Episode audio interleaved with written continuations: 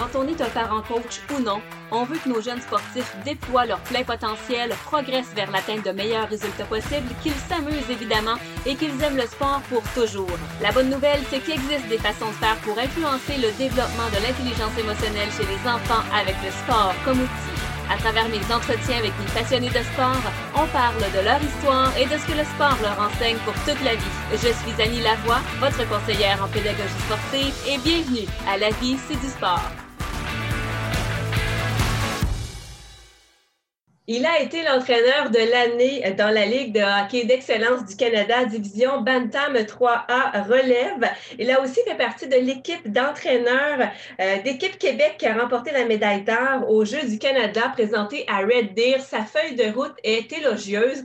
Je suis vraiment heureuse de recevoir Mike McClure aujourd'hui, euh, entraîneur de l'Albatros Midget 3A du Collège Notre-Dame situé à Rivière-du-Loup. Bonjour Mike McClure. Bonjour, ça va bien? Ça va très bien. Euh, toi aussi? Oui, ça va bien. Encore une fois, merci d'être là, Mike. Et euh, d'entrée de jeu, j'ai envie de te demander, en ces temps de pandémie, comment euh, se porte le hockey à, l'école Notre-Dame pour les albatros? Au collège, on est quand même choyé parce qu'on est dans une concentration sport-études. puis dans, l'Alliance sport-études aussi du MERS, fait qu'on peut continuer les entraînements sur, sur temps scolaire.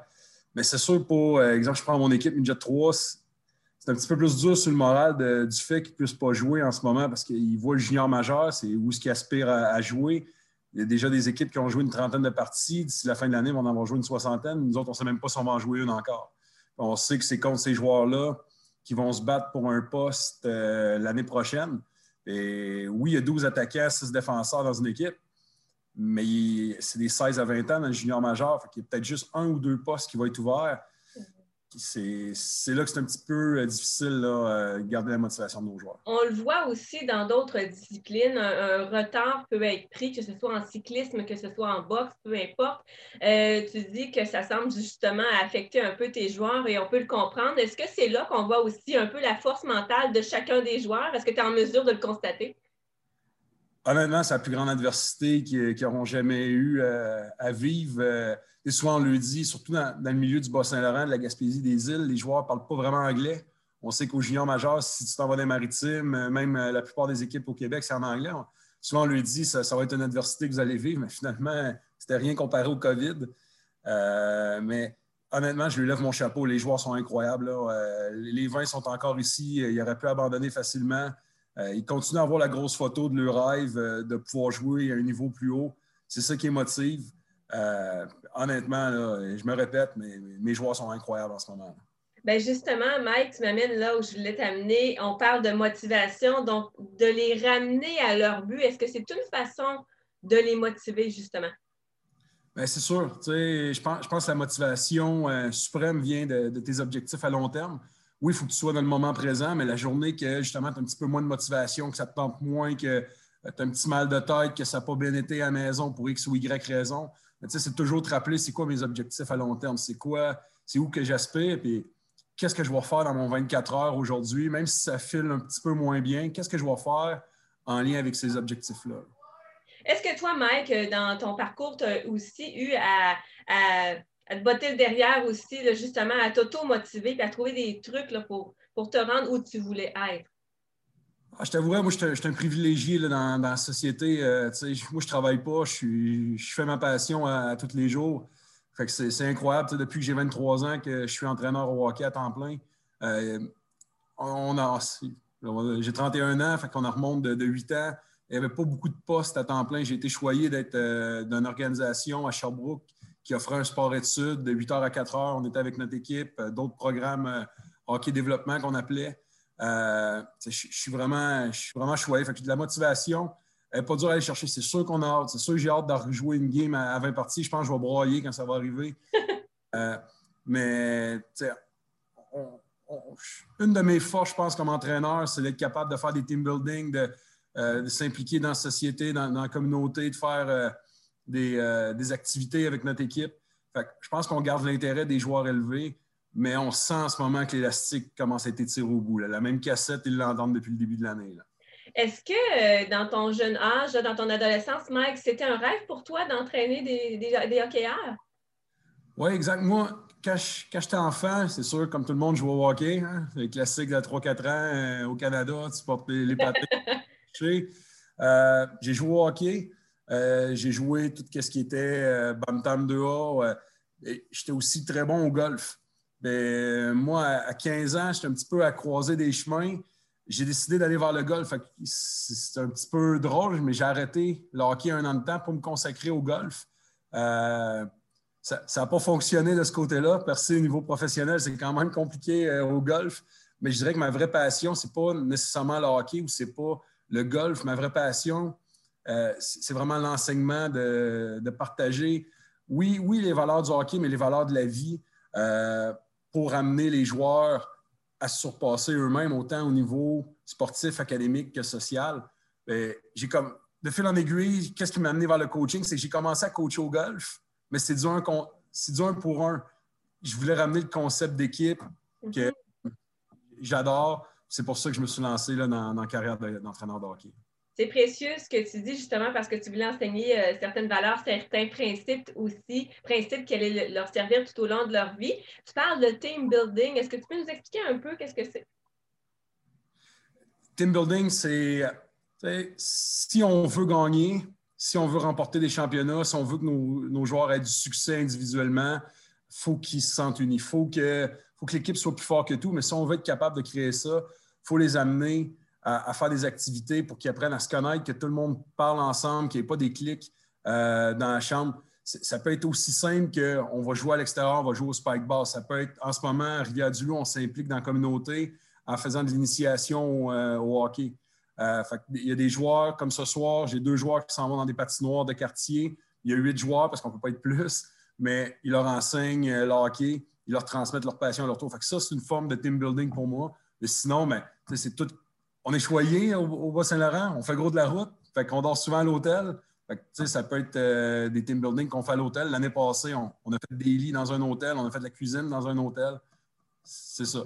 C'est des fondements vraiment intéressants, Mike, parce qu'on sait, on est ici pour euh, traiter de l'intelligence émotionnelle avec le sport comme levier. Là, on parlait de l'automotivation tout à l'heure. Tu m'amènes à te parler de la, gestion des relations avec les autres. Donc, est-ce que tu as vu justement un resserrement des liens depuis 2019 dans l'équipe justement des Albatros à cause de, l'état d'esprit que tu apportes justement?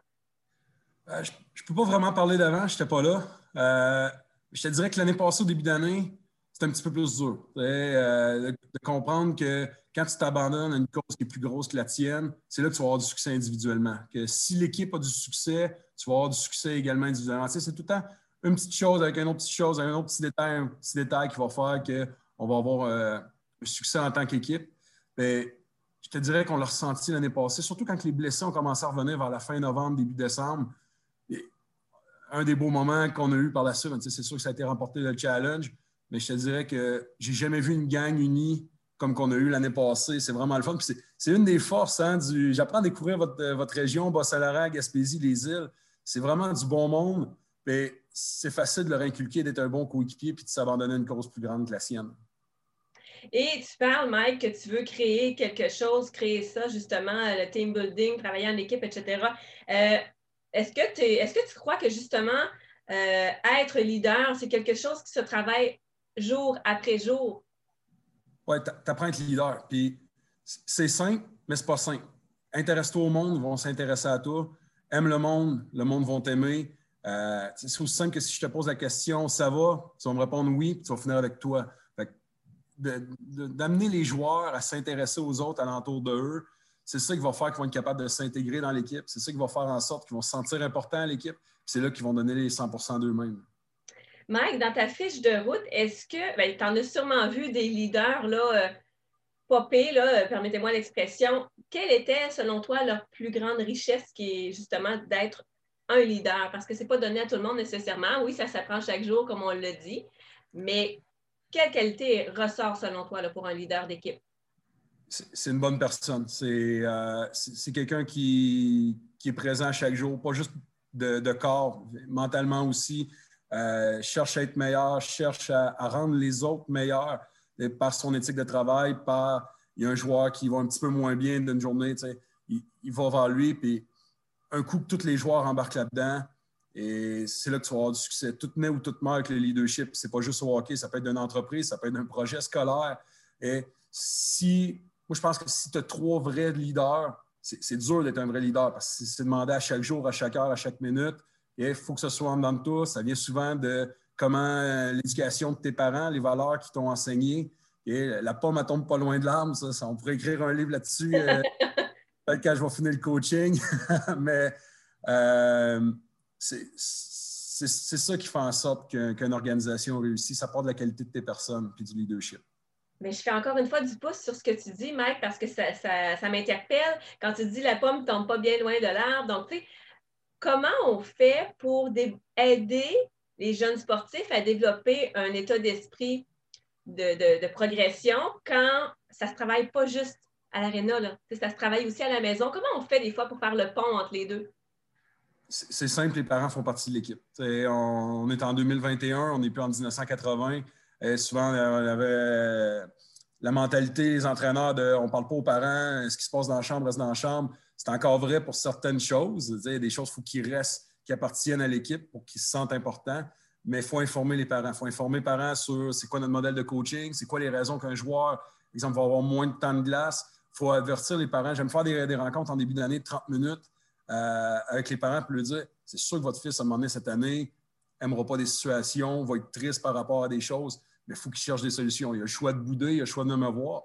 Fait si c'est le message que moi j'y donne. Puis si en plus c'est le message qui entend à la maison, mais je pense que c'est le meilleur des deux mondes. Puis au final, les parents, puis moi, on travaille pour faire en sorte que leurs jeunes se développent. Fait que si on est capable de faire la paire ensemble, quand il y a des moments difficiles, de travailler encore ensemble, qu'on vit de l'adversité, qui sont là pour nous supporter et vice-versa, c'est là que l'athlète va se développer à son plein potentiel. Je t'écoute parler, Mike, puis je me demande d'où vient euh, ce don-là que tu as ou ces compétences-là que tu as euh, par rapport à tout ce qu'on vient de dire, un état d'esprit vraiment orienté vers le progrès, euh, une très bonne connaissance de lui-même. Donc, d'où ça te vient?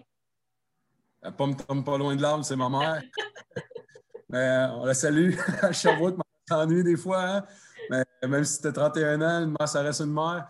Mais honnêtement, ma mère est incroyable. Ma mère euh, est impliquée dans la région de Sherbrooke avec des dépanneurs. Puis elle, a eu à gérer des personnes. moi, depuis que je suis jeune, je regarde aller ma mère. Euh, c'est une femme incroyable. Euh, elle se donne corps et âme pour, ses entreprises. Beaucoup de ces valeurs-là qui, me viennent d'elle. C'est sûr qu'au fil du temps, j'ai été choyé de pouvoir coacher sur les équipes Québec. je pense que c'est là que tu rencontres la plupart de tes mentors. on a juste à regarder notre entraîneur au Jeu du Canada, Martin Laperrière. Je me disais peut-être qu'au junior majeur, hein, les coachs sont plus tough. Un des meilleurs êtres humains que j'ai rencontré, souci de tout le monde. Euh, j'étais entraîneur adjoint, demandais mon opinion, demandais comment j'allais à chaque jour. Je me sentais 100% impliqué là-dedans. Tous ces mentors-là, j'ai été choyé des avoirs, puis j'en ai pris un, petit peu de chacun. Je pense que c'est ça qui forme ma personnalité d'entraîneur en ce moment. Donc là, tu parles justement d'un collègue qui a été inspirant, tu parles de ta mère.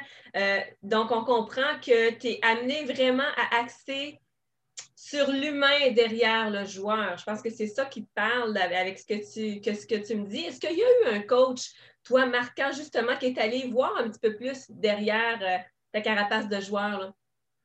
Euh, quand, je joue au hockey, c'était un peu plus le style euh, des, des, coachs tough, et, des coups de pied dans la poubelle. Les, les John Tortorella, quoi qu'on ne sait pas vraiment.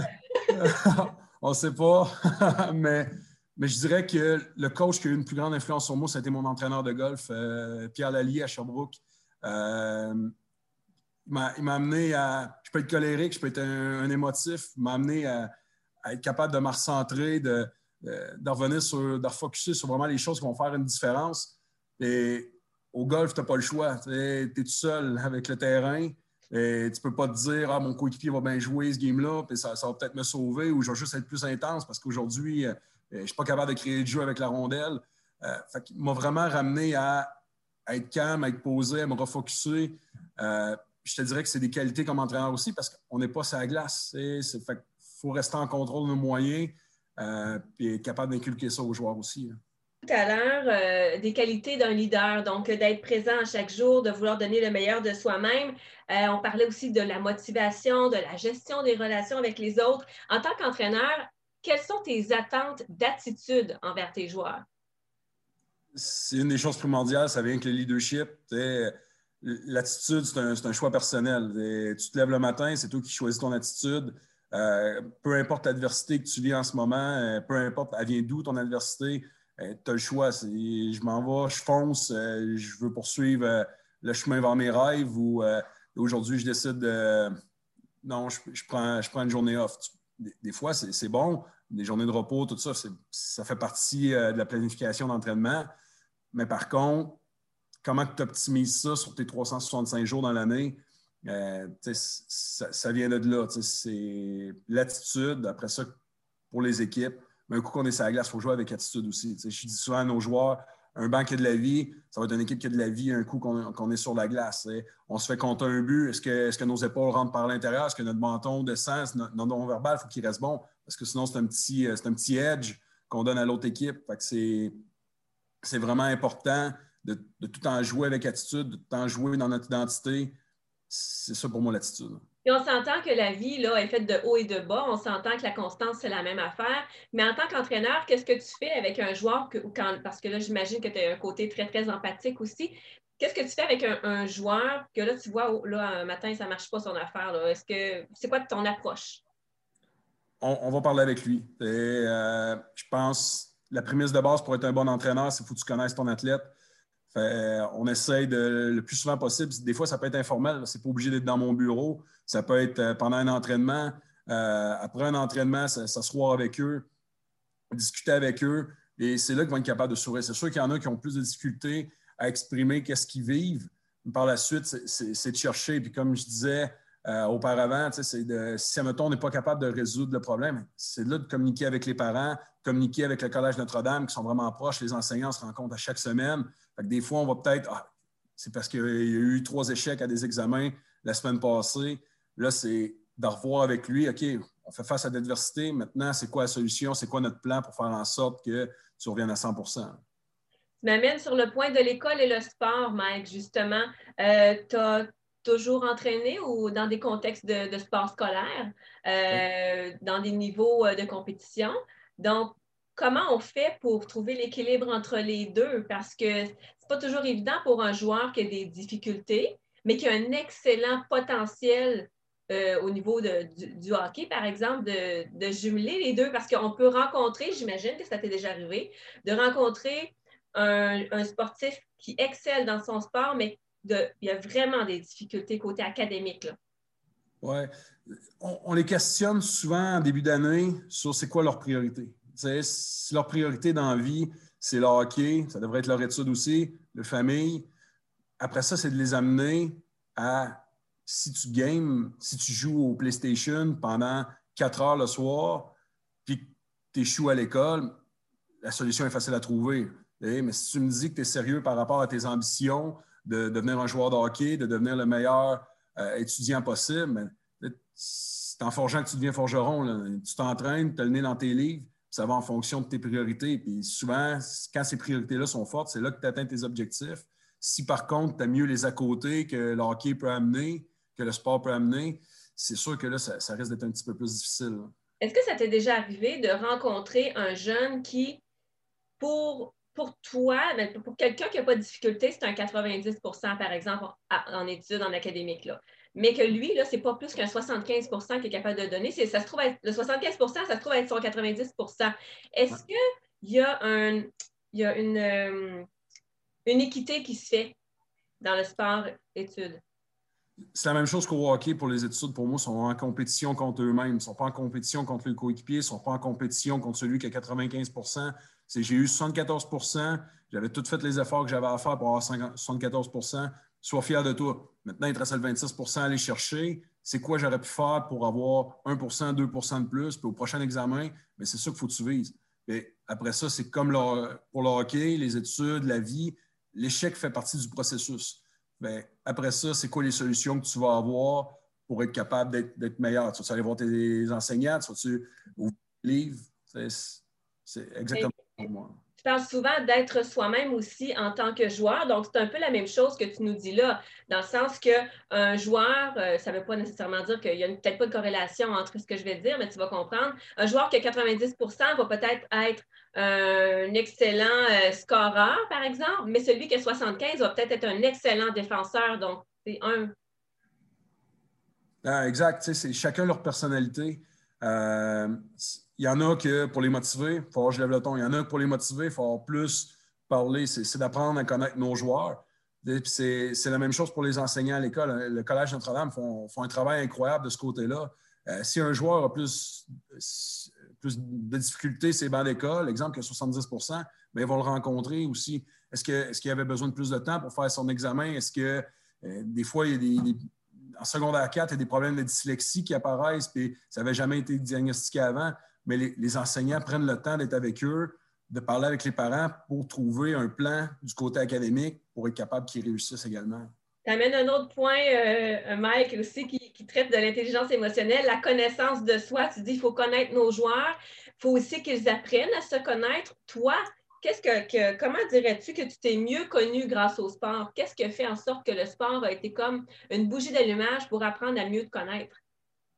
Je pense à chaque fois que tu te remets en question, c'est quand tu vis de l'adversité, c'est quand c'est difficile. Euh, je disais, c'est ma passion, tout ça. Est-ce qu'il y a des moments où tu t'es remis en, en doute par rapport à est-ce que je veux continuer la danse? Il y en a eu, comme tout le monde va en avoir, mais c'est là que tu vois ton adversité, c'est là que ça te remet en question. Je pourrais améliorer ci, je pourrais améliorer ça. Je pense que tu apprends à partir de ça à être un meilleur entraîneur. Puis j'en ai fait des erreurs. Je vais en faire encore des erreurs. On essaie d'en faire le moins possible, mais c'est d'avoir euh, l'humilité de faire une introspection sur si ça n'a pas marché, oui, il y a les joueurs, mais il y a une partie qui m'en revient aussi. Si ma pratique ne va pas bien là, tantôt, et ça va peut-être être la faute des joueurs, mais moi, la première chose que je vais faire en entrant dans le bureau avec mon adjoint, c'est qu'est-ce que nous autres, on aurait pu faire de mieux? c'est peut-être même une semaine, peut-être que la charge d'entraînement est trop grande, les gars sont fatigués en ce moment, et nous autres, on leur demandait une pratique qui était vraiment intense. OK, passé, passé, mais maintenant, comment on s'ajuste pour notre plan pour les prochaines semaines? Et je parlais euh, avec euh, une, coach familiale récemment dans le cadre de l'émission aussi, euh, et on parlait de la gestion de nos émotions d'adultes en tant qu'entraîneur vis-à-vis nos jeunes sportifs. Est-ce que tu dirais que tu es quelqu'un d'émotif derrière le banc? Parce que le sport, c'est émotif. Si tu n'as pas d'émotion dans le sport, écoute, c'est un peu plate, hein, on s'entend. Mais est-ce que tu es quelqu'un d'un coach émotif, toi, tu dirais, derrière le banc? C'est une game d'émotion. je pense que le, le banc est à ton image faut que tu trouves le juste milieu. J'ai tendance à être trop émotif. C'est une des choses qu'il faut que j'améliore. Euh, je veux gagner. Euh, on, veut, on veut gagner chaque chiffre. Mais c'est d'apprendre. Euh, le momentum de la game, c'est vraiment important. Si on sent qu'on parle de momentum, c'est là que oui, je vais devenir plus vocal. C'est là que je vais devenir avec plus d'énergie derrière le banc. Mais si, exemple, l'année passée, finale du challenge, je pense que j'ai coaché tout le long avec les deux mains dans les poches parce que c'est une situation qui est stressante pour les joueurs. Si tu commences à être vocal là, tu vas rajouter du stress par-dessus ça faut que tu sois plus un coach qu'à ce moment-là va être calme, va être posé, parce que c'est ça que la situation demande. Mais si, exemple, on est sur une série de deux, trois, quatre défaites en ligne, puis c'est à cause du niveau d'engagement de nos joueurs, mais c'est sûr que là, à ce moment-là, je risque de devenir un coach plus vocal. Ça prend tout un contrôle. Ça prend un bon contrôle. Hein? On n'est pas en contrôle de tout. Euh, en plus, euh, des fois, des, appels euh, d'arbitre qu'on aime savoir, mais comme je disais tantôt, je fais des erreurs aussi, ça arrive que ça fait, ça fait des erreurs. Il faut, que je sois meilleur à garder mon focus euh, quand des choses comme ça arrivent. Euh, c'est dans mon plan d'éléments à travailler. Mais je pense que c'est une qualité par la bande que les, joueurs aiment ça, avoir un entraîneur qui veut gagner, qui est un entraîneur qui est là pour eux, qui, qui va les défendre. Mais il faut que je trouve le juste milieu. Mike, je t'amène sur un autre sujet. Euh, je ne sais pas comment ça fonctionne nécessairement, c'est peut-être différent dans chacune des équipes, mais au niveau de la nomination d'un capitaine, comment ça se fait, euh, règle générale? Est-ce que c'est l'organisation, les entraîneurs, les, autres joueurs? Toi, c'est quoi ta façon de nommer un capitaine? Il y a différentes manières de faire. Euh, nous, ici, on voulait ramener une culture quand je suis arrivé l'année passée. la première chose que j'ai faite en arrivant, la première journée que j'ai été nommé, J'étais allé m'asseoir avec Charles Truchon, j'étais allé m'asseoir avec Michael Denis, qui étaient deux joueurs de 15 ans qui s'en allaient sur leur 16 ans l'année d'après, qui risquaient d'être mes leaders. Fait déjà là, je voulais apprendre à, les connaître. C'est sûr, il faut que j'aie un lien avec eux. Euh, cette année, on a retourné avec un joueur qui était présent l'année passée à 16 ans, qui est revenu à 17 ans, qui inculquait ces valeurs-là. Par la suite, le capitaine, pour moi, on va sonder les joueurs aussi à savoir qui qui verrait comme capitaine, qui qui verrait qui les représenterait le mieux. Je ne dis pas que c'est juste ça qu'on va prendre pour nommer notre capitaine, mais on va s'asseoir, on va prendre en compte qu'est-ce qu'ils vont nous avoir dit, parce que pour moi, c'est important que le capitaine, c'est le lien de moi vers la chambre, mais c'est le lien de la chambre aussi vers moi. Si il fait juste être têteux avec moi, il me dit les choses que je vais entendre, il ne sera pas respecté dans la chambre. Les, joueurs euh, l'amour pas. Il faut qu'il soit capable de venir me, dire là, euh, comment ça être intense, on aurait peut-être besoin d'un break, les, joueurs aimeraient ça peut-être faire un team building. Mais c'est le lien vraiment entre moi et la chambre, mais la chambre avec moi. Ça, c'est vraiment important. C'est le représentant des joueurs, si on veut. Mais c'est super important ce que tu dis là, parce que de l'extérieur, on a souvent l'impression que le capitaine, ça va être le chef sur la glace. Là. Ah, pas nécessairement. Je pense que c'est lui qui est le plus respecté dans la chambre. C'est lui qui inculque euh, le mieux les valeurs d'une organisation. Euh, puis, capitaine, moi, je crois euh, dur et faire. Il faut que ce soit un joueur qui joue dur. Il faut que ce soit un joueur qui est dur sur son corps. Il faut que ce soit un joueur qui, va à guerre et le couteau dans le feu dans les yeux. Euh, à chaque, pas, juste à chaque game, chaque entraînement, à chaque, euh, chaque fois qu'on va faire un hors-glace, il faut que ce soit lui qui ait la meilleure éthique de travail parce que c'est là qu'il va pousser les autres vers le haut. J'aime pas niveler vers le bas, on veut niveler vers le haut, c'est de l'excellence. je veux que mon je, veux, je veux que mon capitaine, je veux que même mon groupe de leadership on se rencontre souvent, c'est 4-5 joueurs, ils n'ont pas nécessairement une lettre sur le chandail, mais je veux qu'ils poussent les autres à être meilleurs à chaque jour.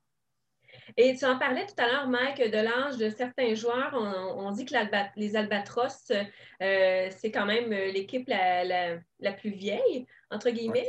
Euh, que penses-tu justement de l'initiation au sport de compétition en bas âge? Euh, c'est une bonne question. Hein? Il y a beaucoup d'écoles de, pensée par rapport à ça. Je pense qu'il y a beaucoup de parents qui veulent rentrer rapidement dans, la compétition parce que oui, c'est le fun, on joue au hockey parce qu'on veut compter plus de buts que l'autre équipe.